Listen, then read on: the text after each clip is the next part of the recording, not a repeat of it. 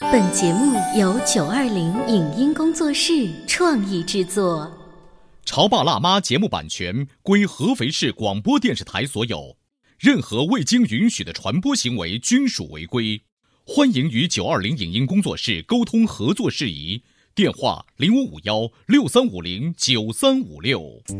走在大街上，我希望听见别人叫我，小姐姐，小姐姐，小姐姐，而不是。哦，阿姨，但我最爱的称呼是妈妈，走在大街上，我希望听见别人叫我，欧巴，而不是。大叔，大叔，但我最喜欢的称呼是，我是辣妈，不是老干妈。我是潮爸，不是太阳能浴霸。八零后时尚育儿广播脱口秀，潮爸辣妈。妈。本节目嘉宾观点不代表本台立场，特此声明。随着二零一九年的到来，最后一批八零后踏上了奔三的道路。当了父母的他们是如何看待现在的九五后、零零后的？为什么自视清高的主持人会遭到嘉宾的嘲笑？现在的孩子与父母相处时是种怎样的状态？欢迎收听八零后时尚育儿广播脱口秀《潮爸辣妈》，本期话题：从九五后的生活中看八零后的育儿观。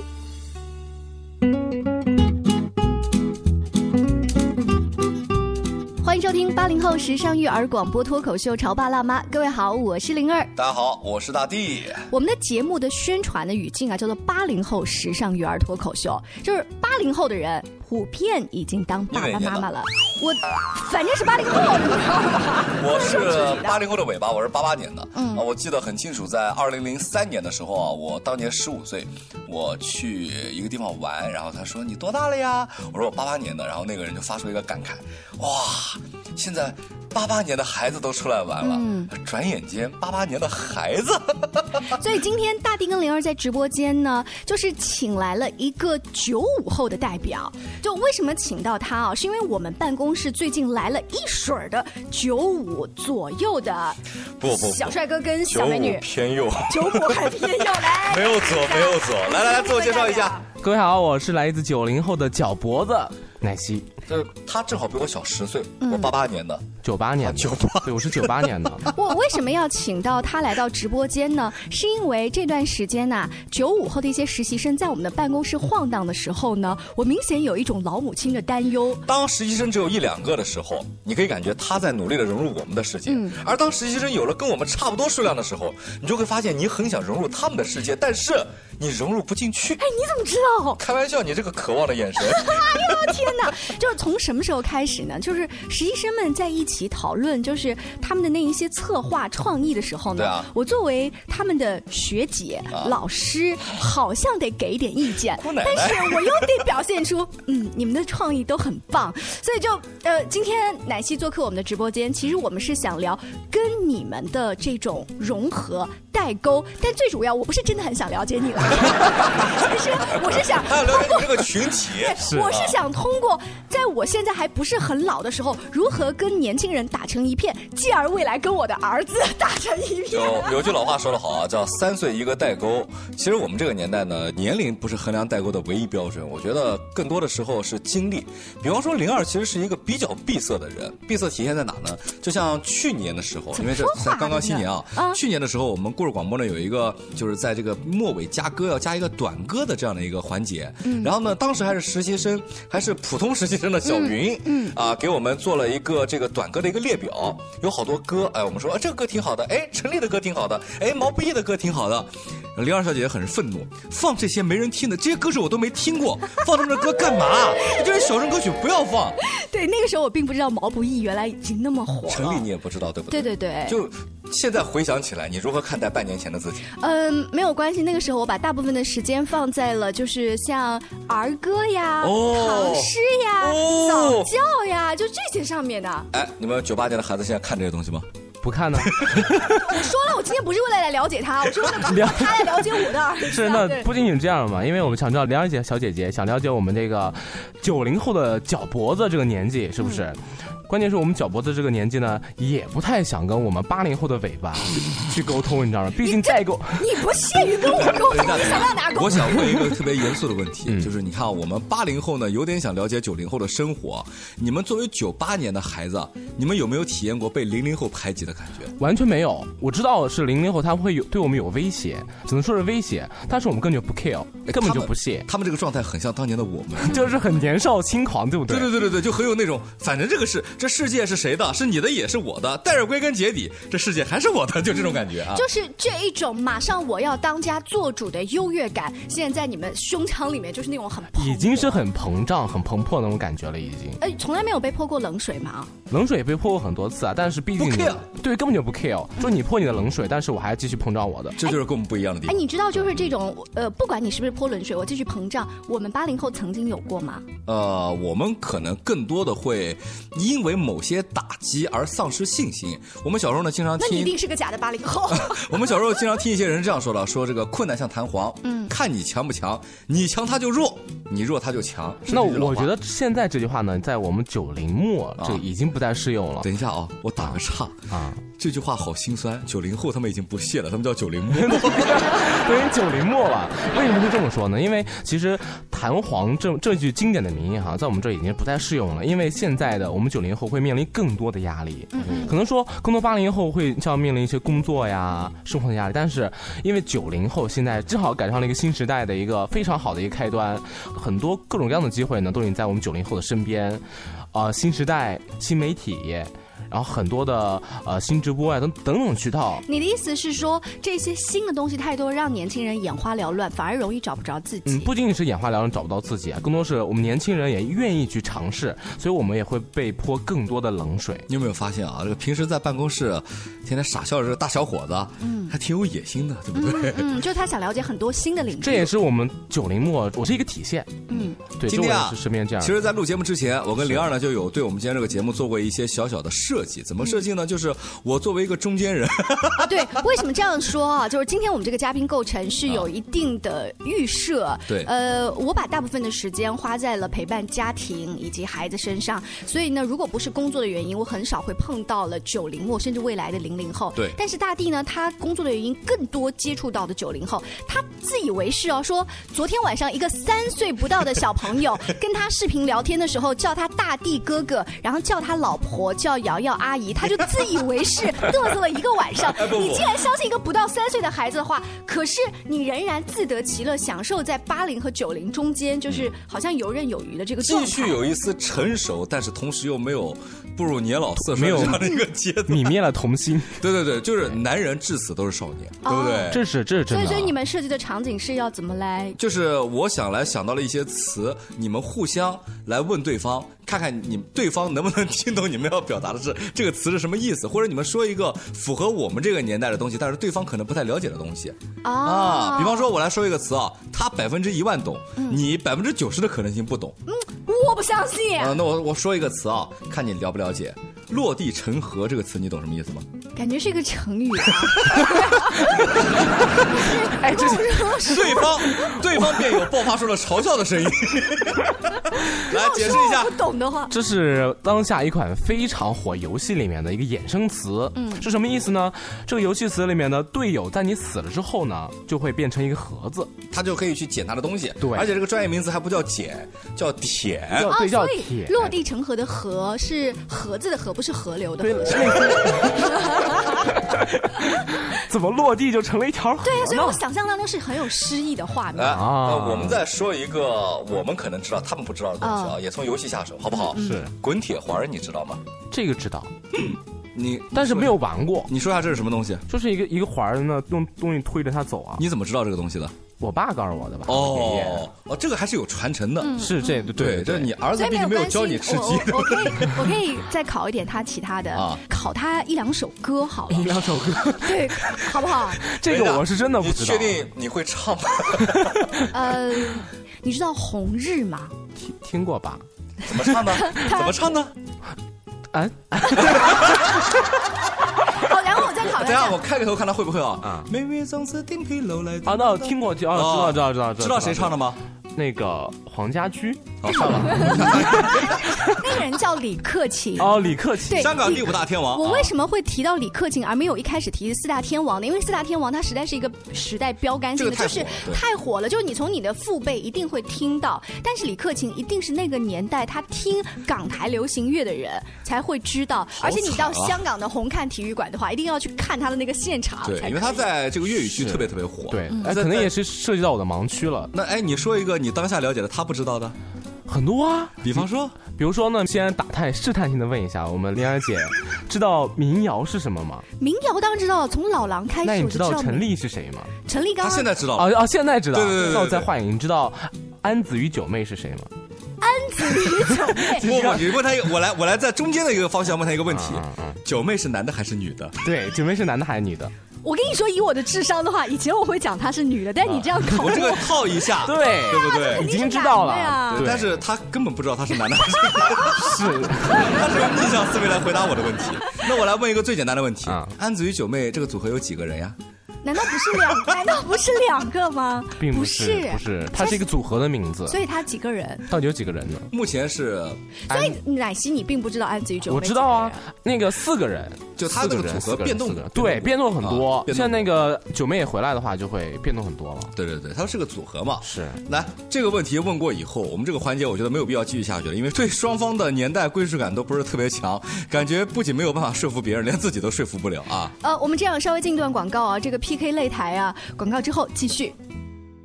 他觉得我有什么累的呢？不就是在家带个孩子吗？我想想，真不如出去上班。哎，下班也不太想回家呀，回家没什么话说嘛。我生气是因为他对我关心太少了，可是我也不知道怎么明说呀。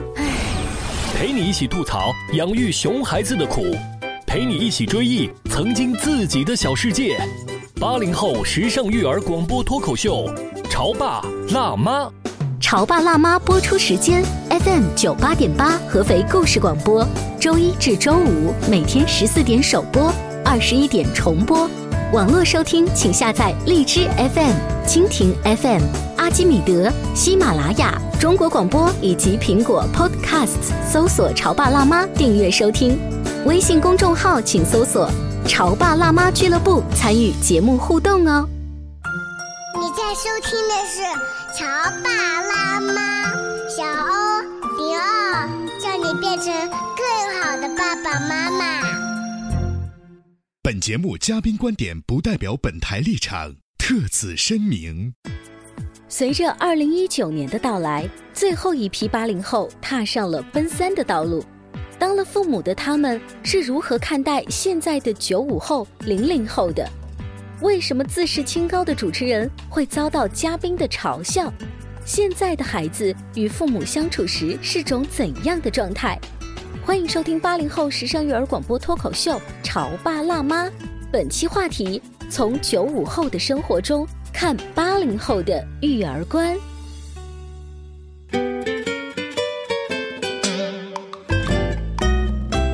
广告之后，欢迎您继续锁定《潮爸辣妈》。大地灵儿今天在直播间请到了一个九八年 的小帅哥啊，奶昔。为什么呢？因为最近呢，一水儿九五后在我们办公室里面啊，又唱又跳之后，说实啊话，公室变年轻了，对，但是你有危机感吗？我有什么危机感？我感觉我跟他们是一个年代的， 应该是你有危机感才 对。我的这种危机感不是来源于我本身的工作，而是来源于我的孩子未来也会这样又蹦又跳，啊然后我不知道要跟他聊什么。比如说现在的小朋友就会打一些游戏啊之类的，然后我的儿子现在就在 iPad 上玩一些游戏，在我看那个游戏弱智到一塌糊涂，我想给他介绍一些更加高大上的游戏或者是怎么样，但是他就说妈妈不要。我不要玩你讲的游戏，我要有我的这个游戏。哦打个岔，我好想知道你能介绍的高大上的游戏是什么？就是比如说超级玛丽啊，请各位可以多多关注故事广播另外一档节目，叫做《异性风暴》啊，希望那个主持人可以对灵儿多一丝对于游戏的见解，好不好？所以说，就是我们所有的这个担心打一个引号哈，就是今天嗯呢，九八年的奶昔做客直播间之后，我们就想说，你之前跟你的父母。会有代沟，然后我你上网是怎么样跟他们去沟通的？我上网搜了一下关于代沟，有个人用了一个非常简单的一句话啊，跳过年龄直接来沟通的。代沟就是说，你和一个人看上去即使再亲再熟，但是呢，你却觉得大家在一起没什么共同话题。你说的他不赞成，他说的你不同意，大家存在分歧，这个就叫代沟。好苍凉哦，对？吧？就是表面上看起来很熟，你看、对啊你儿子、对啊儿子跟妈是什么关系啊？对吧？嗯，妈妈，你说了我不喜欢，儿子你说什么呢？妈不理解，就突然发现有了，这已经不是代沟了，这叫鸿沟。嗯，对，所以说你的父母应该是六十年代末左右，嗯差不多。这样子的话，你跟你的父母在哪一些方面有代沟？是比较明显的一个地方上，其实我有些行为他们会觉得是目无尊长。比方说，比如说，我喜欢在我家里面哈，只在家里面对我妈和对我爸那些爱称，比如说我妈妈会叫她梅梅啊，亲爱的就梅，是她的名字当中有个对梅一个这个一个字字儿嗯，对，就是亲爱的梅梅啊，然后我爸就是海波啊，哦帅气的海波这样子就。他们会觉得没大没小。对，，而且他们是特别反对这种，经常是拿这件事准备抽我的那种。那你、哦那你还继续吗？继续啊。那我想问，就是那你为什么要继续呢？就是你很享受这样跟他们很亲密。 对，我觉得这是一种我们交流的方式。你你打归打，闹归闹，但我们还是会这样的哎。，那不我会想问一下，啊你是从哪个地方接触到了这样的交流方式，并且觉得也挺好的？是在跟同学的聊天沟通，还是在网络的接触？不是不是说跟同学接触沟通是这样的，跟同学聊过之后呢，发现我们大家都都这么都这么做，对我身边有一个同学也是这样的，就是啊也是叫他他妈的名字当中呢也有一个梅啊啊她也叫梅梅。所以说他们的爸爸妈妈都还挺反对的。他们家还比较好了，所以我也觉得这是跟家庭氛围有关系。哦，那我一下就放心了。啊等到我的儿子大了之后，如果他叫我玲姐的话， 我们觉得我们还好，毕竟我们算是八零年代，我们经常会看一些 TVB 剧，在 TVB 剧里呢，有很多的一些这个角色啊，跟着自己的妈妈都会说：“哎呀，梅姐啦，对干嘛这样？”反而会，我们反而会觉嗯得，哎，这好像拉近了家人，就是尤其是这个母子母女这样的一些嗯关系，会让他妈妈显得更年轻一点。对，其实我又感觉这是一种趋势，就是现在这种，呃，母女啊父子关系的亲密是越来越低龄化了。嗯，比如说我姐，她现在跟她的女儿就玩的很开，嗯经常是那种直呼名字那种。比我这样的，经常带着去出去玩啊，一起去游乐场啊，经常一块儿逛街。就如果他女对很嗯儿亲密对他妈妈的那个状态和你对你爸妈这个状态，可能哇，你已经我妈都觉得那样都早给我抽哪儿去了，啊 这种很可怕。啊就是从名字的称呼， 对因为我们八零后还有很多受了西方的影视作品的影响，嗯就是他们是直呼父母，包括外公外婆啊、爷爷奶奶辈儿都叫是名字的，是所以就是我们直接就是呃 Lucy 啊、Jim 啊什么这样子的就就看叫到起代来，沟的可怕了吗？对现在还有人起 这种名字。应该叫什么？应该叫你 起了这种名字以后，我第一反应你知道我想说什么吗？韩梅梅。上帝呢，我真想给你的屁股来上那么一 脚。有那种中央六台老师译制片的感觉。对嗯对对对对 对。还有啊，这个代沟，我觉得音乐真的是能反映一个代沟。为什么呢？我因为他刚刚说代沟，我又想到一件事儿。现在周杰伦是绝对的主流音乐，对不对？嗯。但是我在听周杰伦的时候，我正好是一个小学到初中的一个过程。那个时候大概是啊九啊！你九小学开始听了吗？对小学那会不儿是还没有一直我呢。九九年，九九年再跟我说没 有你，哎呀 一个九八年的孩子跟我说我没那有会儿还他不会听歌，啊，对啊你可以听了。啊其实你在可以肚子里应该就能听 了。那个时候呢，那个时候对周杰伦社会上的一致评价都是，这是一个非常不好的歌手，嗯啊，说话又咬字不不清清，又不知道他在唱什么东西。因为那个时候，因为我是玩说唱的，那个时候社会对于说唱的这个包容度非常非常低。当时一首《双截棍》可以说是从头，要不是里面带有很多的那种武侠气氛，可以说是从头被骂到尾，毫无可取之处。嗯但是你看，二十年过去了，周杰伦现在站在了一个什么样的地位？对华语音乐其几乎比肩于当年罗大佑的一个身嗯份。这是八零后有话语权了吗？不，这可能是我们那一代人欣赏啊，得到了一致的同意和肯定。我觉得还有一种可能性啊，就是九零后现在站上舞台了。 你你不把我就是们八零后放在我这真的，因为我也现在发现一个问题了，就是为什么现在越来越多的元素是被社会所接纳了啊？因为现在的主流真的是才是九零后，比如说抖音是为什么火？我们这个年代开始玩呢，啊，然后所以才开始火起来，很多歌都是从抖音上火起来哦，的那我不同意你们的观点啊！。真的吗？ 我觉得周杰伦之所以能成为今天的位置，是因为他很聪明，写了一首《听妈妈的 话》。你知道吗？很多妈妈一开始不让孩子听周杰伦，觉得他是一个坏小孩，直到他创作了这样一首歌，他的经纪公司给他的一个人设受是他是一个很孝顺的孩子，对大家对他那个印象完全就改观了。从那个时候开始，他还的这有个音乐还有一个时间段，就是很多这个比较固执的老父亲也不让孩子们听周杰伦音乐的时候，周杰伦开创了一种新的曲风，叫做中式。对什么对桃对花对对这青花瓷啊，青千花里瓷之外啊，瞬间虏获了一群非常固执的这个中年男人的心，就觉得哎，这个小伙子可以，可以多唱唱这样的多好。他们也一下子就觉得他挺好的。是，所以我们这些九零末呢，也相信一定能够虏获我们八零后的心。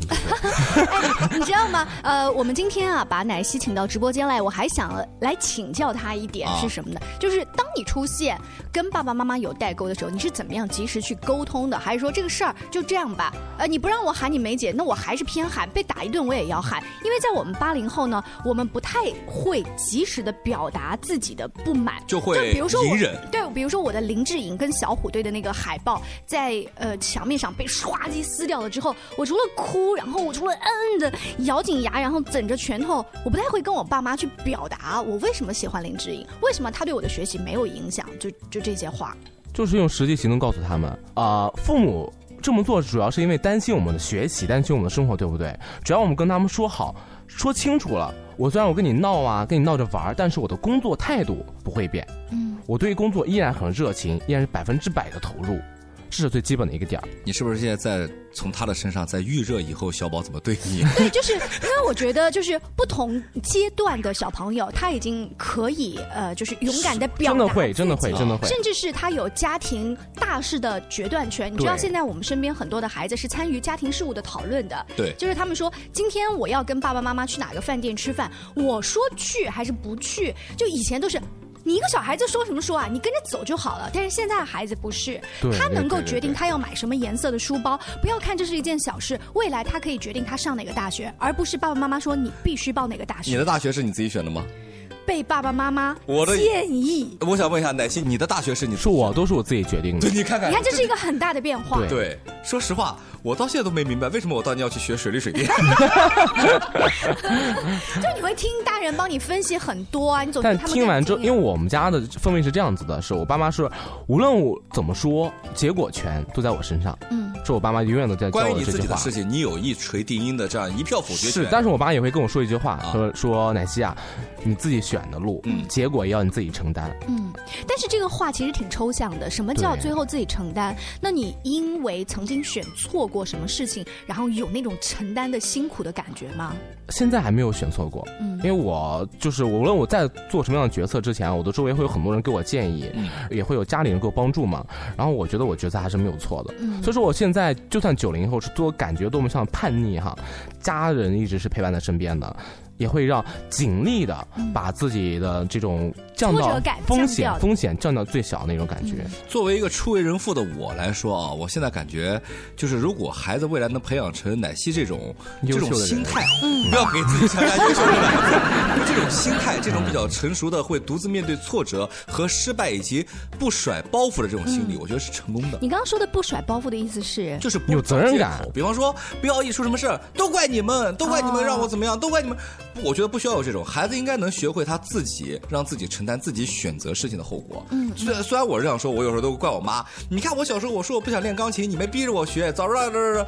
这些东西其实都是借口，包括我们现在成年人八零后会找借口，为什么呢？我们习惯了别人帮我们选择，这样我们在做不好的时候，我们可以找借口逃避。有一个后嗯路。而九零后呢，会觉得，哎，我自己选的，那我自己承担，大不了怎么怎么怎么样。我觉得这种宁到头破血流都不愿意，就是找借口让别人帮自己开脱，这是种很好的事情。而且其实说实话哈，其实，在家里面呢，我也不是这样的，会跟父母去呃撒娇啊，会跟父母去哎找借口啊，巴拉巴拉巴拉。但是对外、对社会、对生活，还是会有一个态度，就是、呃责任最基本的。就是自己选择的，一定要自己去嗯承关担。键也也得硬扛着呀，没办法。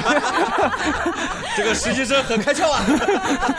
今天非常开心啊，请到了这个九八后的代表，跟我们一起来聊一聊。其实最主要的心态是提醒现在的爸爸妈妈，对就你们的孩子未来也会长到要大学毕业，然后他们可能也会跟你们有很多很多的代沟。从现在开始，其实就要从自己曾经的那个青少年时期开始转变很多的思维。没错了。以后未来的亲子关系会更加好。大学选系也不用你去指导，工作也不要你帮着找，挺好 的，自己工作了，作为为人父为人母也退休了，自己开个车自驾游，孩子自己上学多好啊！ 也要为我操 这么们心干嘛呢？为我们九零后发个声，跟父母说一声，无论我们做什么样的选择，无论我们怎么闹腾，结果我们也会好好的斟酌去考虑去选择的。更多关于亲子关系还有两性关系的话题呢，大家也可以持续关注我们的节目《潮爸辣妈》，在荔枝 FM 当中可以搜索“潮爸辣妈”订阅收听。下期见，拜拜，拜拜拜。以上节目由九二零影音工作室创意制作，感谢您的收听。